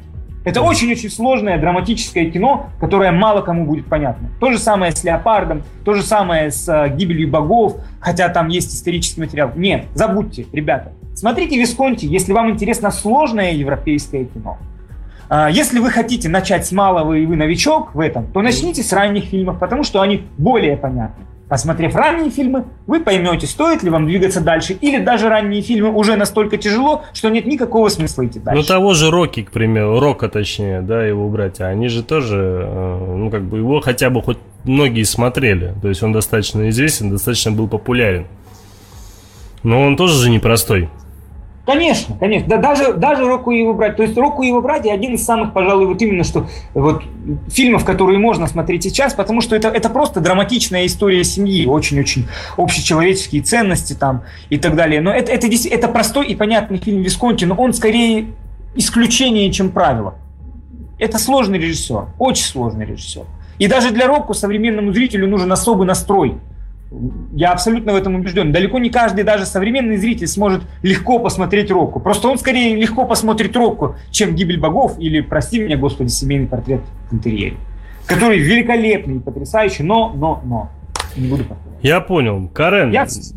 Спасибо тебе большое, спасибо за твое мнение, за интересный рассказ тебе и Тиме. Э, мне лично было очень интересно. Я для себя понял, что я обязательно пересмотрю, по крайней мере, э, Stranger, да, и я обязательно посмотрю большую часть того, что вы порекомендовали. Да, это будет вполне возможно сейчас мне смотреться тяжело, учитывая, что столько всякого на рынке сейчас, да, и но вот лето впереди, так что можно так, знаешь, себя, себя немного так в июле, в августе так отрезать от общего, скажем так, мира кино и посмотреть вот такие вот картины. Спасибо тебе огромнейшее. Еще раз. Э, я очень надеюсь, что все-таки ты подумаешь по поводу Делона, и мы с тобой где-то там в середине или в конце июля сможем по Делону побеседовать. Это было бы здорово, если у тебя получится. Mm-hmm. Ну что ж, дорогие радиозрители, дорогие кинослушатели, я надеюсь, э, вы там не скучали, вам было интересно, либо хотя бы познавательно, да, то есть э, некоторые писали в Лепро Радио, что в чатике о том, что они даже о таком режиссере не слышали. Ну, в принципе, наши тематические вечера с режиссерами на это и рассчитаны для того, чтобы вы побольше узнали э, скажем так, э, э, тех режиссеров и те картины, которые все-таки оставили след в кинематографе и которые, если вы считаете себя э, киноманом, либо хотя бы человеком, который любит кино, что, конечно, таких, такие картины посмотреть нужно. Да. Я вот себя вроде как считаю, но, откровенно говоря, выяснилось, что я всего один фильм смотрел в Висконсе, и я обязательно эту ошибку буду исправлять. Ну что ж, еще раз Карен, спасибо тебе большое. Всех до новых встреч и пока. Пока. Пока.